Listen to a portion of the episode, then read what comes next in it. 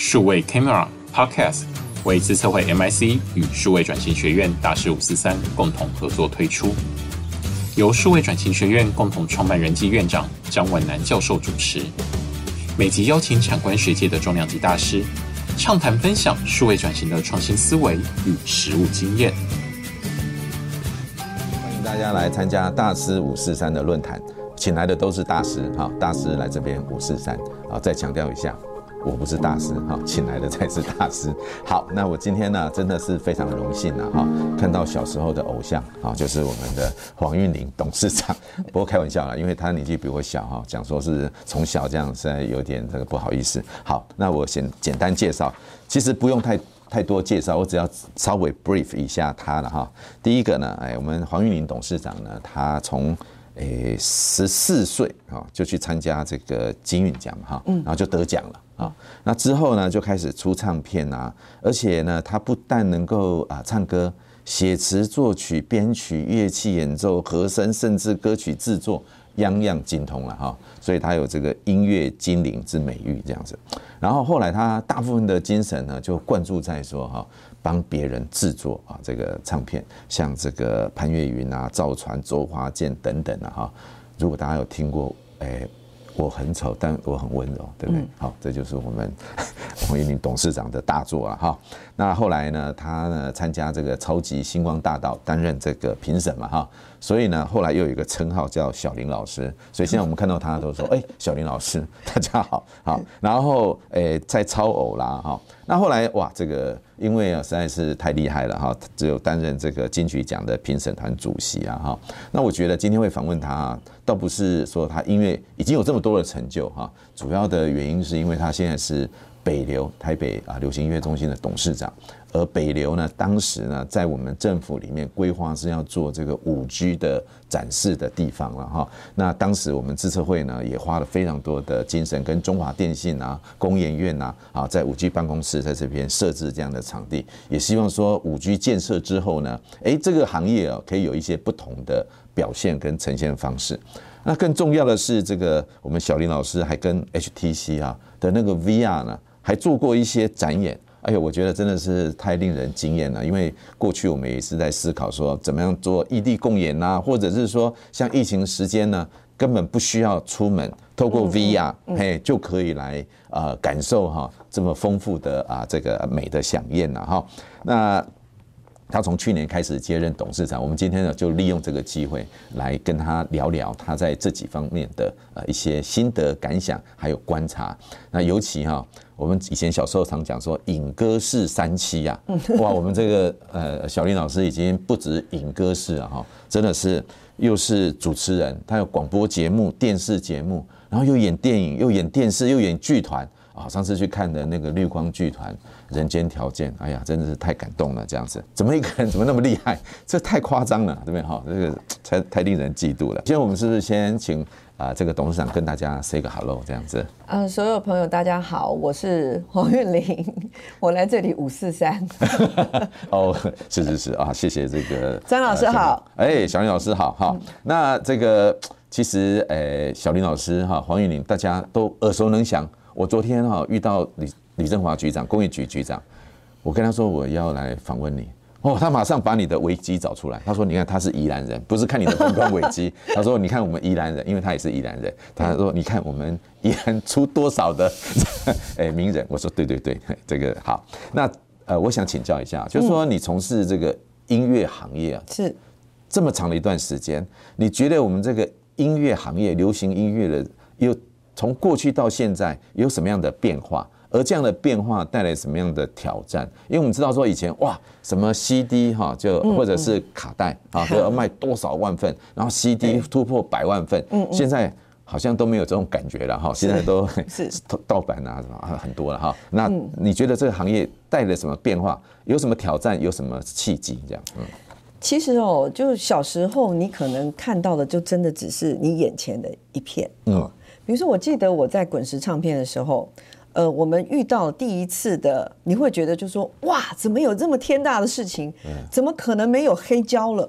哦，是对，对不对？有一段时间黑胶他就说，哦，这是已经最后一版了，不会再有黑胶。未来呢，我们就会改一个规格，就是 CD 哦。哦，对对，那个时候只有卡带跟黑胶嘛，你记不记得？对对对对。后来呢，整个黑胶就没有了。现在黑胶几乎是怀旧的东西了。是，而且现在是很多人在把这个黑胶找回来去做各式各样的可能，嗯，比如说复刻版啊，对。可是，在三十多年前的当时，我们我们了解的只是这样。在三十几年前，我们哪那么大量去运用科技？哪谁知道叫科技？其实呢，当然，比如说像你们是高科技的人，你们一定在那时候一定知道，哇，这个它就是全世界必须要往前进的一个方式。是。好，CD 好，没多久我们也就适应了。对。好，适应之后，它又加了别的形式，MD。哎哎。是对不对？然后就开始有各式各样的，带 DVD 什么什么什么 VCD，然后一直。所以呃，我觉得流行音乐最大的冲击，我曾经以为是这个，我曾经以为是载体的改变。嗯嗯，因为我们在听觉那个习惯一直好像这个适应了没多久，马上又换了一个形态。对，哎啊，刚开始很刺激。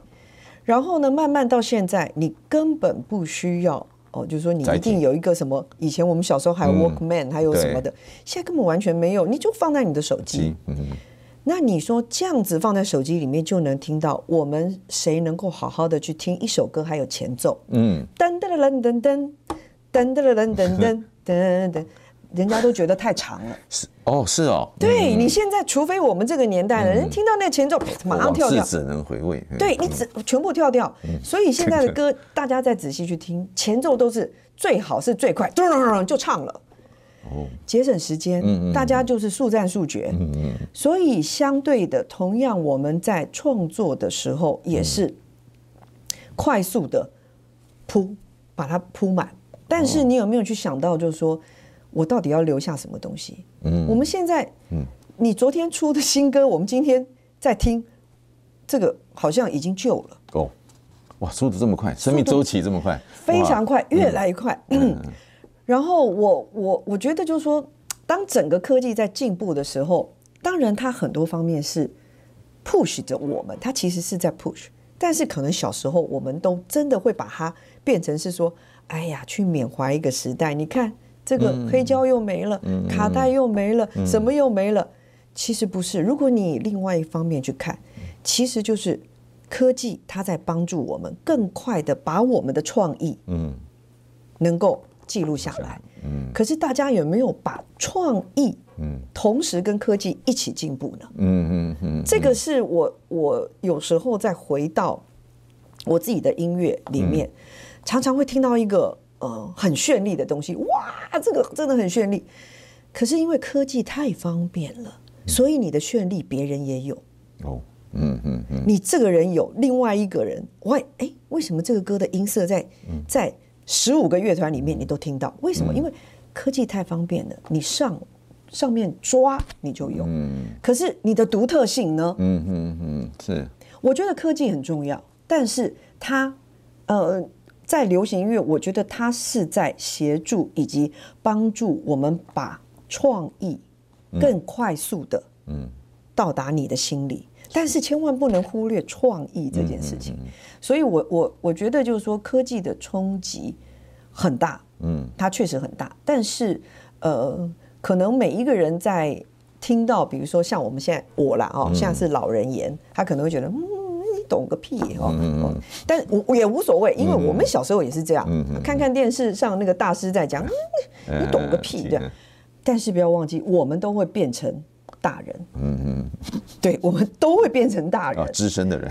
对，资深的人。所以呃，我觉得听者他就能够听到，他能够找到里面对于他有协助的，即使是一句，我觉得都都是可以去转变的。嗯嗯嗯，对。那这个。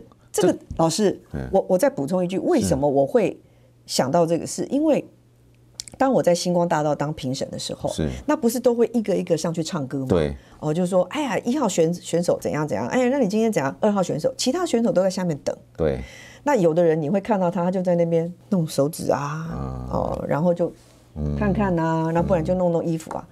我从头到尾就只有看到林宥嘉一个人。嗯，每一个歌手上去哦，选手上去，他就是这样，然后就看看老师说的，再看看他。这个时候，他的创意已经在这里发想了。啊，是是是。他连每一个人，你知道，他连每一个人你的优点、缺点，嗯、他其实为什么？因为他如果他要一直持续站在这个舞台上，是他必须要了解。对。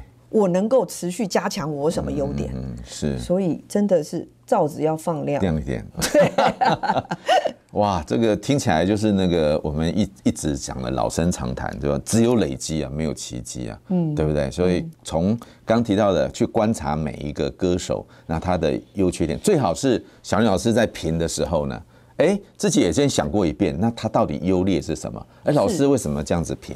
那我是怎么样想的？然后再去做一些比较，哇，那个进步的空间就更大。对，因为老实讲，我都有告诉他们，当你要选唱这个歌，你可能听过三四个人唱过，嗯，你在家里你就自己当评审。现在的科技多棒多好，嗯，哎，有时候真的也是还蛮庆幸自己小时候没有被拍录太多下来，你知道吗？有时候太丑的那种 状态，真的好好的把握每一次能够站在舞台上的机会，因为我常常跟。呃，比赛的孩子们讲，就是说每一次舞台都很重要。为什么？嗯，就是你站在舞台上的每一分每一秒，你在未来你的子孙都看到。哦，是，嗯，哇。对，所以所以弄完就要销毁，销不怎么销毁？老师，是是是，对，怎么销毁？可以留下必 走过必留下痕迹。对对，所以好好的去把握每一次。嗯，当然我们在舞台上有可能会遇到一些呃，你没有办法去呃知道他会来什么样的考验。嗯，那你如果连自己都练习不好，你怎么去接招啊？是，你连那个招怎怎么接你都不晓得。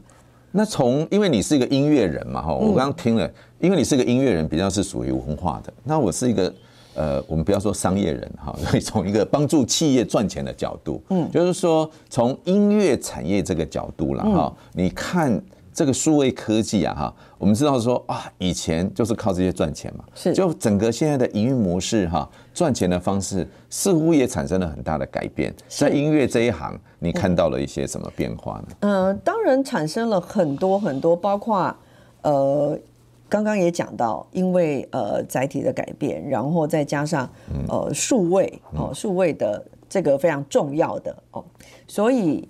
呃，说的实际一点啊，说的白话一点，就是说，创作人呢，他自己回到自己身上的，呃，应该是说利益，对，其实都是需要被瓜分出去的，嗯，对，而且是大量都是在很重要的这个中间，嗯嗯嗯，对，中介，对中介，但是但是我觉得就是说，在你要推广你的作品，在这个时代，我觉得除了呃，这样子的创意之外，我觉得也是要呃看到彼此合作，然后彼此是不是能够再创不一样的模式。嗯，我觉得反而要去想出不一样的模式。嗯，那呃，有有些音乐人确实他不知道。原来当一个中介，嗯，他需要去处理很多版权啊，然后那个比如说录音哦，然后还有各式各样的，哦，什么公播权，对，其实有很多事项，对，包括他还有很多科技的建制，嗯，那个是我们不知道的，嗯，对，所以我觉得如果说可以让音乐人都能够更了解，就是数位，嗯。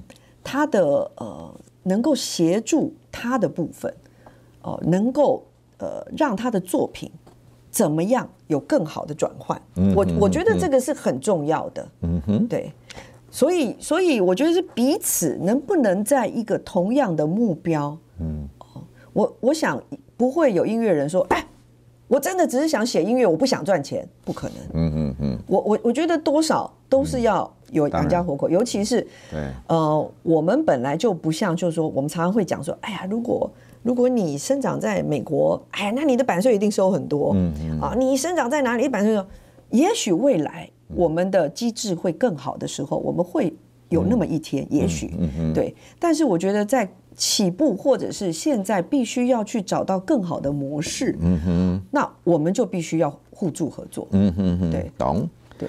我觉得啦哈，很我很粗浅的了解对音乐这一行哈，比如说我们年轻的时候，一个音乐人他啊会怎么红，嗯，就是呃参加什么歌唱训练班，然后呢到电视然后一个比赛，什么五等奖啊之类的。好，那呃科技对他而言看起来并不是呃一个很重要的呃这个工具，嗯，但是现在呢看起来这个数位啊，就如这个小林老师提到的。比如说，从创意阶段，哎，我就可以哇，大量的去听，对，大量的去感受各种不同的音乐的形式，嗯，然后之后呢，开始要制作的时候，嗯，哎，有大量的工具，以前哇，然后吉他这边下下鬼波啊，那，对对对，现在呢，哎，有太多的工具可以马上弄，是的，是的，然后之后合音怎么等等等，好。那再来，已经做出一个产品了。嗯，以前呢是哦，我还听他公司那边周杰伦来把那录音带给给所有的唱片公司，对吧？哈，起码哎，透过 YouTube 一个人，万一了哈，突然很多被注意到了，哇，一气就成名哈。是好，那一气成名之后，还是会遇到一个问题，当然他是可以透过。广告啦，或透过点阅啦来收钱，但是如果你真的要靠音乐收钱的哈，就您提到的有版权的问题啦，有等等等这些问题，那诶在 distribution 我们叫做啊通路上面，或者是诶怎么样的去保护你的版权，诶数位上面可能也可以帮你做一些事情啊，但是这个事情又有一点两难了，因为你版权就是你的 security 弄得越好，嗯。你的 distribution 可能越。也不容易啊，那所以看起来也有哎好处，但是看起来也有一些挑战嘛，哈。那对于在这样子的一个进行过程当中，如果从一个企业的角度、企业的角度了哈来看这个事情的话，哎，你觉得这个数位哈，我们个人当然已经可以感受、可以了解这个事情。那企业遇到这样子的情况，如果你作为一个唱片公司啦，或者是哎，到底经营环境跟以前会有什么样的调整？完全不一样，嗯。呃，我我觉得除了数位转型的挑战之外，基本上还有本身的就是这个行业的挑战。嗯嗯，这个我我我后来真的觉得哦，流行音乐哦，真的是一个非常奇妙的的一个一个产业。嗯，所谓产业就是说，我我们也知道现在几乎没有实体了。嗯，大家全部都是数位，也没有什么。哎呀，你还去买 CD，还有什么？几乎都没有了，签名会也是说，哎呀，大家去我的 YouTube 听我的什么什么歌。哦，对，所以你知道，唱片公司甚至没有制作部，以前我们都还有音乐制作部。是。那现在是说，你你比如说，我根本没赚钱，那我就开始慢慢裁嘛，裁掉我不需要的。对，只能是这样，慢慢裁裁掉。那我觉得。也没有办法，这个是没有办法之下的事。然后流行音乐又是一个很快的工业，像刚刚我们最前面提到的，嗯嗯，你你今天过了以后，它就是旧的了。啊，嗯嗯，所以它每天都是崭新的一天。我们曾经有过一个荣景哦，我们砸两千万一个唱片，你制作可能就是七百万八百万 啊，赴美国录音哦，然后买一个什么大版的广告，那时候我们买那个报纸广告啊。这一版可能还有二三十万这样子哎，然后你买一个，比如说西门町的什么版什么版，然后你一定要办什么呃记者会，对，好，但是这些他就是当一个一个人做出来之后，第二家就学，第三家就学，第四家就学，这个模式啊，其实已经非常久一个模式，但是你再回来。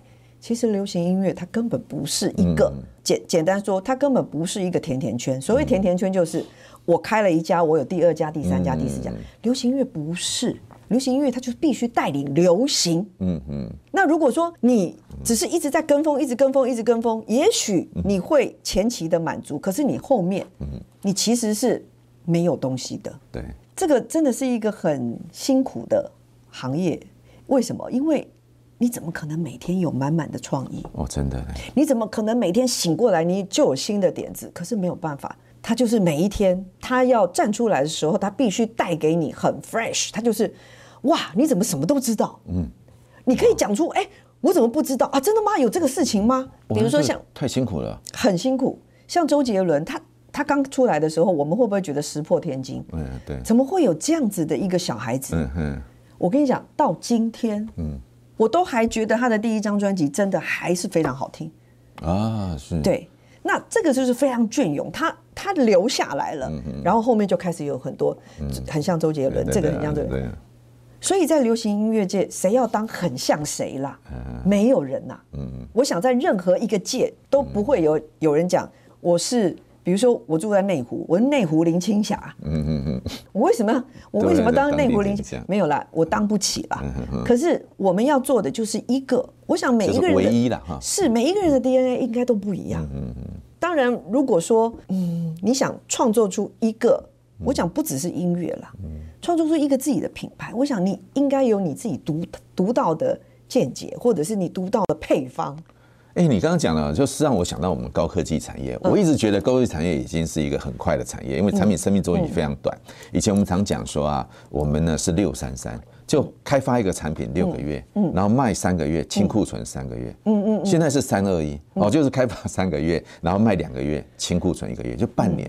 那你这个哦，听起来好像 一两天就是一个哇 cycle 了。对，而且而且它这个并不是说呃，像比如说你们是很实际的会看到，也许这个科技它就是放在那里，对对，它是呈现的。但是这个创作不一定，它可能你签了一家唱片公司，你你跟妈妈讲说啊，我像我小时候，我妈一直问我说，你什么时候出唱片？我说呃，可能我现在在准备。哎，为什么你还要准备呢？他们不知道。嗯，但是你准备了，你发了唱片，你一定大家就认识你吗？没有。嗯，它是看不见的，嗯，并不是说我今天投了两千万的广告，嗯，你就会红，没有，嗯，你演的电影，你跟最红的最红的现在的主唱唱，你就能够入围金曲奖，嗯，最佳呃歌手或者是没有，哦，那其实跟高科技也很像啊，我们可能花了好几亿开发一个产品，对，结果没有人要，是，然后就 敝帚自珍，觉得自己的东西实在是，那你就应该来。跟我们一起合作，对对对，哎，听起来真的是很类似。不过我我倒是觉得是说，哎，那从你，因为你也也有一个呃音乐工作室嘛，哈，就从一个经营的角度来看的话，假设从企业嘛，我们一直在谈这个企业，那你是怎么样想说要怎么样去因应这个数位时代的来临呢？你自己的观点跟想法是什么？其实哦，我很很多的想法还是都是从我对于音乐的这个坚持。哦，是跟我不赚钱没有关系，不是不赚钱，不是不赚钱没有关系。我到后来我会发现，就是说，我也曾经曾经有很多的前辈，就是因为某些事情点醒我。哦，是对，比如说，你是说面包还是很重要，是不是这意思？面包跟 我觉得，所有的所有的你，比如说我常常会跟，比如说我我我自己的孩子，嗯嗯，他会说我我就是不不想要。到主流唱片嘛，我就是要独立嘛。我说，那你告诉我，你希望你的歌只有一百个人听，还是两百个人听，还是有十万个人听？他当然希望人多嘛。对啊，谁会希望写出来一个歌就说没有，我就是一百个人听就好了？我想你写这个歌，我们并不是看到后面的那个，就是说你要赚钱或不赚钱。但是我告诉大家，真的要写出一首十万。一千万人，甚至像周杰伦这样子，全华人，甚至在英国的排行榜都会上的。嗯，我跟你讲，曾经有人说那个叫做拔蜡歌，嗯，大家写写看，真的要写出这样的拔蜡歌还真难，不容易，非常不容易。所以我觉得就是说，也不需要再去说说嘴了。我觉得就是好好做。那我当时是因为，我就听到我一个前辈，他就要跟我讲，他就说。他就说：“哎呦，你们写来写去都是 B 面第六首。” 以前是不是 A B 面嘛？你们写来写去都是 B 面。我跟你讲，搞不好很多人不知道什么叫 A 面 b。对，就是黑胶啦。黑胶它有两面嘛，哦。然后的一面呢，那时候要排曲目，对，排曲目很痛苦。就是说，第一首听到六第六首，你第六首还会希望大家还会去翻过来，有那个冲动听。好，反正他就说我是 B 面第六首，所以你可以知道那是最后一首，就是说你可听可不听。嗯嗯。那那时候我就觉得说，那你为什么要跟我邀歌？你为什么要叫我写？然后都摆在 B 面第六首，我也希望被人家听到，我也希望是主打歌啊。就唱片公司就给我一个回答，就是说，哎呀，我们需要你来增加气氛。嗯嗯，哦，嗯，就是说只要有你的名字在上面，听起来好像就哎不是那么流行，对，就有一点氛围这样。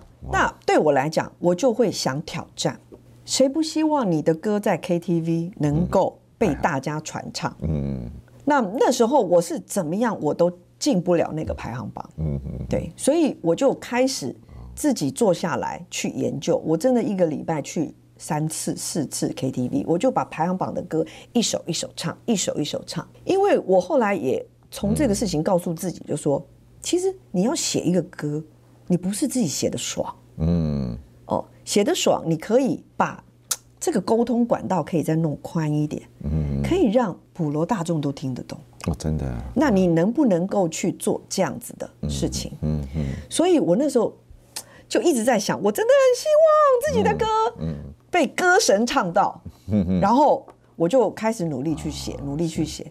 我跟你讲，真的是很奇妙。后来我经过那一次的，算是蛮长的一个沉潜啊，因为我奋发图强，对。我呃，我交出去的第一个歌就是《咖啡》，那就是张学友唱的。嗯，我会觉得就是说，有的时候我们在看某一件事情，其实是我们了解的不够多，嗯，然后可能也小看了自己，嗯哼，能够去做的，是，对。所以为什么我说呃，我在比如说我现在在北流，嗯，那我有很多的发自呃哪里的这种想法，其实我还是。在于我曾经有过的，比如说这一路上其实遇到挫折也不少，嗯嗯哦，但是这些挫折到底教了我什么？嗯，对，那他能够在我最痛苦的时候，他其实给了我什么样子的的学习？嗯嗯嗯。那比如说我现在来到这边，我发现他又是另外一个是是我不知道的学习，是对。那不知道的学习，你一开始你会有一点恐慌，你也会有一点。担心，对，但是问题是，那你要看到说，你比如说两年后、三年后，你希望你你看到的是什么样子的愿景，它能够怎么样的实现？那我觉得就是你必须要朝着那个。很快的前进、嗯、是。其实我后来回想我小时候，嗯，其实为什么我会去参加金韵奖？嗯，其实基本上是一样的。嗯，我小时候也只做这件事情。比如说，我可能去学校上课，老师都觉得我很认真，我都会这样看着黑板。嗯，其实我都在想我自己的事。啊，是。我我都在想，我什么时候可以 可以唱，可以写给凤飞飞？我什么时候可以？十几岁就在想这个事情了。小学。哇。我真的是，我我就在想说，我只是在想说，什么时候可以跟凤飞飞照个相。